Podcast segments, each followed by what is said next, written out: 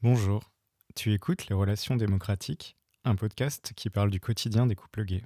Dans cet épisode, on va essayer de comprendre ce qu'il y a derrière les termes d'actif, de passif et de versatile, et surtout voir comment est-ce qu'on le devient. Si je reformule, on va essayer de comprendre quels sont les processus qui nous conduisent à nous coller une étiquette concernant nos préférences en termes de position sexuelle. On va pas pouvoir tout aborder dans cet épisode parce que le sujet est tellement vaste et surtout tellement complexe que j'ai préféré le découper en au moins deux épisodes pour éviter d'être soit trop long, soit trop superficiel.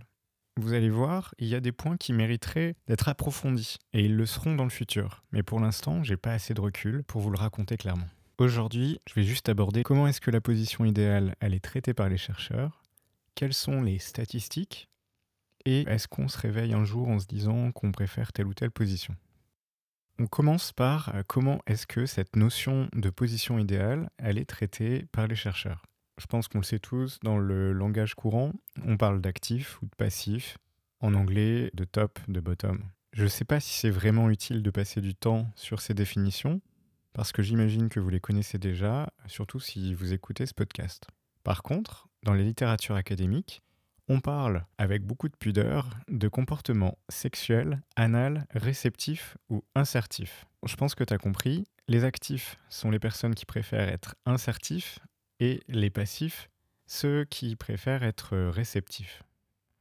Ensuite, les chercheurs y considèrent un réel continuum de préférences, c'est-à-dire que d'un côté, il y a les actifs exclusifs, de l'autre côté de l'échelle, on a les passifs exclusifs, et entre les deux, on a différents degrés où on va pouvoir avoir, par exemple, ben, un comportement à 80% actif et à 20% euh, passif. Les chercheurs parlent aussi d'une construction, c'est-à-dire qu'on ne naît pas avec des signes distinctifs qui tendent à nous faire actif ou passif. Ce qu'ils rapportent, c'est que ça semble plutôt être une détermination qui suit un processus euh, très complexe. Mais ce qu'on va faire dans ce podcast, c'est essayer ben, de comprendre ce processus complexe et qu'est-ce qui le favorise. Quand j'ai commencé, j'étais très intéressé par les statistiques. Alors, en 2016, des chercheurs ont recruté près de 300 personnes dans la région de New York et les chercheurs leur ont présenté le texte que je vais vous lire là.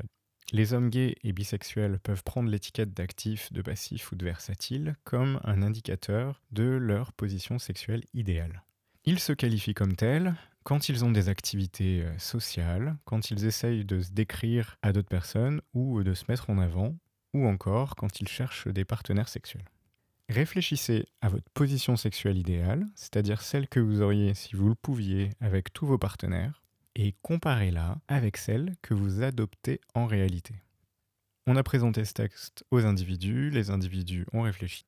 Je t'invite aussi à le faire si tu le souhaites.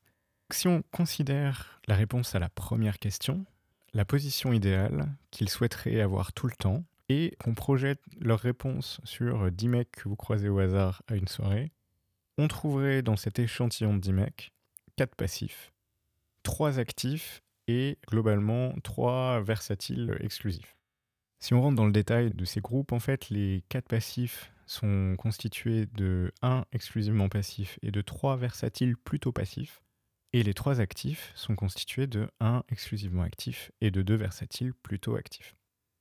Donc là, on a tout le détail de ce qu'il rêverait d'être dans une situation idéale. Et si on s'intéresse maintenant à la deuxième question qui leur a été posée, c'est-à-dire la position réelle, on verrait qu'il y a une différence entre la position que les gens aiment avoir et celle qu'ils ont vraiment.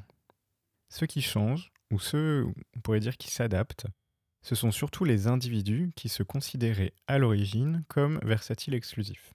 On voit qu'ils prennent un rôle, soit plus actif, soit plus passif, et globalement, c'est assez marrant, mais il y en a autant qui devient plus actif que plus passif. On voit aussi que ceux qui se considéraient déjà comme versatiles penchant d'un côté, ils tendent à devenir un peu plus exclusifs dans leur pratique. Déjà, pour moi, c'est un premier résultat qui est vraiment important parce qu'il semble indiquer une incohérence entre la position idéale et la position effective. Comme ce sont les versatiles exclusifs qui prennent un rôle plus marqué, c'est-à-dire qui s'adaptent, les rôles intermédiaires tendent à plutôt glisser progressivement vers des rôles exclusifs. On peut dire qu'on assiste à une sorte de phénomène de polarisation, c'est-à-dire que le comportement des individus est probablement impacté par le comportement des autres individus. J'adopte une certaine position en fonction de ce que souhaite mon partenaire ou de ce que je considère que mon partenaire souhaite. Rien que cette idée, ça peut déjà poser pas mal de questions. On peut avoir parfois envie de s'adapter ou alors d'adapter ses pratiques et ses désirs à son partenaire pour des raisons affectives par exemple, mais est-ce que on en a vraiment envie euh, toujours? Est-ce que ça va être toujours le cas? Est-ce que si je m'adapte une fois, est-ce que c'est déterminé pour toujours avec le même partenaire? Si je fais un effort par rapport à mon souhait idéal une première fois, est-ce que ce sera toujours moi qui ferai cet effort-là? Ou est-ce que parfois mon partenaire va être susceptible de s'adapter et puis peut-être plus euh, donner euh, des choses que j'ai envie? Bon, globalement, j'ai pas encore trop trouvé d'articles qui parlent des questions que je viens de soulever. Si j'en trouve, je ferai sans doute un épisode là-dessus. On a décrit comment est-ce que ces concepts sont traités dans la littérature académique. On s'est intéressé aussi aux statistiques sur le sujet et on a découvert qu'il pouvait y avoir un décalage entre ce que certains veulent et ce qu'ils ont vraiment. Un autre élément clé, c'est qu'on a aussi découvert qu'il s'agit souvent des individus au centre de l'échelle qui adaptent leur comportement. Une autre euh, question que j'ai soulevée au début, c'est est-ce qu'on se réveille un jour en se disant qu'on préfère telle ou telle position, ou alors est-ce qu'il y a un processus plus complexe qui prend du temps Dans l'étude de 2016 dont je parlais juste avant, les chercheurs ont également demandé aux individus d'indiquer à quel âge ils ont passé certaines étapes euh, clés de leur vie d'homme, gay ou bisexuel. La première étape, elle est d'identifier une attirance vers le même sexe. Dans l'étude, généralement, c'est entre 11 et 12 ans. Ensuite, c'est de mettre un nom ou un concept sur cette attirance, et ça, dans l'étude, c'est vers 17 ans. Vient ensuite l'âge du premier rapport sexuel, qui est à peu près à 21 ans. Dans les deux cas, à la fois pour un rapport euh, qui est dit insertif ou un rapport plutôt réceptif. Et enfin, l'étape qui consiste à mettre un nom sur sa position sexuelle idéale, c'est-à-dire se reconnaître comme étant plutôt actif, plutôt passif ou versatile, ça, ça arrive plutôt en moyenne vers 25 ans. Bon, ça, c'est des données qui sont rapportées en 2016 en étudiant environ 300 individus qui ont en moyenne 38 ans au moment de l'étude. Quand on regarde la population qui a répondu, c'est surtout des individus entre 26 et 50 ans qui ont participé à l'étude. Quand on regarde le plus jeune et le plus vieux, on voit qu'il a respectivement 18 ans et 76 ans, qu'on couvre quand même un large panel, mais on vient surtout sonder les individus entre 26 et 50 ans. Au max, on vient regarder la génération 97 ou 98, mais euh, c'est pas les plus représentatifs dans l'histoire. Ce que j'essaye de dire par là, c'est que si on reposait la question aujourd'hui à une population qui aurait le même âge en moyenne, ou alors si on se concentrait plus particulièrement sur une population plus jeune, on aurait peut-être des réponses très différentes. Si on revient sur cette étude, ici les chercheurs y montrent que pour identifier sa position sexuelle idéale, il se passe quand même en moyenne 15 ans entre le moment où on débute dans le gay game, c'est-à-dire qu'on identifie vaguement une attirance vers des individus du même sexe, et environ 10 ans après qu'on ait commencé à se reconnaître ou en tout cas à caractériser notre identité sexuelle.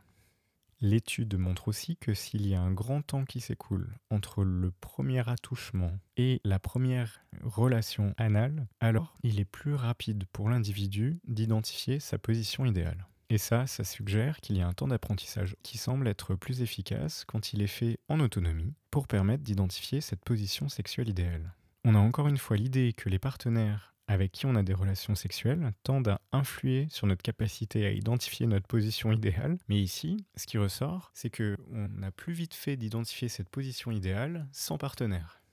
Plus la période entre les premiers attouchements et la première relation anale est longue, plus les individus savent identifier rapidement leur position idéale. C'est paradoxal à première vue, mais peut-être que justement, c'est un résultat qui indique que les mécanismes de détermination de cette position idéale s'opère pas au travers des partenaires ou des relations qu'on peut avoir avec ses partenaires, mais plutôt au travers de tout le reste.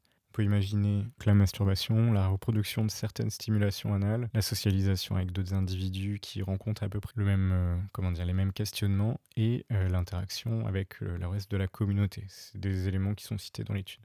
Dans les études plus récentes, on constate que cette identification de la position idéale choisie est beaucoup plus précoce car les jeunes gays sont soumis aujourd'hui plus fréquemment que leurs aînés aux termes d'actif ou de passif, notamment par exemple dans les applications de rencontres ou par la pornographie, ou alors on peut aussi euh, voir que s'intègrent de plus en plus les termes d'actif, passif dans le lexique social, dans certains courants culturels ou puis, puis même dans certaines séries qui sont hyper accessibles. Donc on a vu ici dans cette partie qu'il se environ 15 ans entre les premiers soupçons de son attirance pour le même sexe et le moment où on identifie la position idéale, mais que ce processus n'est pas aidé par le fait d'avoir des multiples partenaires. Il semble plutôt que ce processus se passe plus vite lorsqu'on n'a pas de relation sexuelle, et c'est sans doute aidé par euh, la façon dont on va découvrir son corps au travers de la pornographie ou de toute autre source qu'on peut trouver quand on est un adolescent qui découvre sa sexualité. Aussi, on voit que les plus jeunes mettent globalement moins de temps pour identifier leur position idéale, et c'est sans doute parce qu'ils sont plus exposés à ces concepts que ne l'étaient les anciennes générations. Il y a quand même un élément assez récurrent dans ce que je viens de, raconter, c'est que on parle à la fois de quelque chose qui est très centré sur soi-même, mais en même temps, on a un élément clé qui vient de la première partie, où il y a pour certains individus en fait un décalage entre cette position idéale, qui est définie par soi-même, et la position réelle, qui est adoptée en fonction des autres. Et ça, c'est un élément qu'on ira creuser davantage dans les prochains épisodes, surtout en se posant la question de quels sont les critères qui peuvent nous amener à adopter une position plus qu'une autre, quels sont les facteurs qui peuvent nous amener à prendre une décision qui ne sera pas uniquement liée à un ressenti, un kiff, à quelque chose qu'on a vécu dans son intimité. En conclusion, on a vu aujourd'hui que les chercheurs parlent de comportement anal insertif et réceptif et qu'ils établissent une échelle qui va de 100% actif à 100% passif et qui contient différents niveaux de versatilité. À partir de cette échelle, on peut établir des statistiques. On ne remarque pas de déséquilibre majeur entre les actifs et les passifs, mais on voit que des gens tendent à adopter leur comportement, et c'est surtout les personnes versatiles qui tendent à se polariser vers l'une ou l'autre des deux positions. Enfin, on a essayé de comprendre le processus qui mène à l'identification de la position idéale. Et on a vu que c'est un processus plutôt long et qui semble complexe.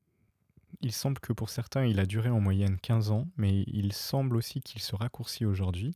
Et euh, il semble reposer sur euh, l'exploration de soi, une exploration de soi plutôt autonome, ce n'est pas un processus qui est facilité par l'interaction avec d'autres partenaires. Le paradoxe principal pour moi, là, c'est qu'il y a un processus hyper personnel et en même temps, du fait de la différence entre les étiquettes idéales et les étiquettes réelles, il y a un fort impact des autres sur la position qu'on prend. La question maintenant, c'est de comprendre quels sont les facteurs, hein, comme je le disais avant, qui peuvent avoir un impact sur la différence qu'il y a entre la position réelle et la position idéale. Et on reviendra sur ce point dans un prochain épisode qui sera consacré au sujet. En attendant, cet épisode touche à sa fin. J'espère que tu as appris des trucs et que tu as kiffé. Si tu as apprécié, n'hésite pas à partager ce podcast avec tes proches et surtout, abonne-toi pour ne pas manquer les prochains épisodes. Merci de ton écoute et à bientôt.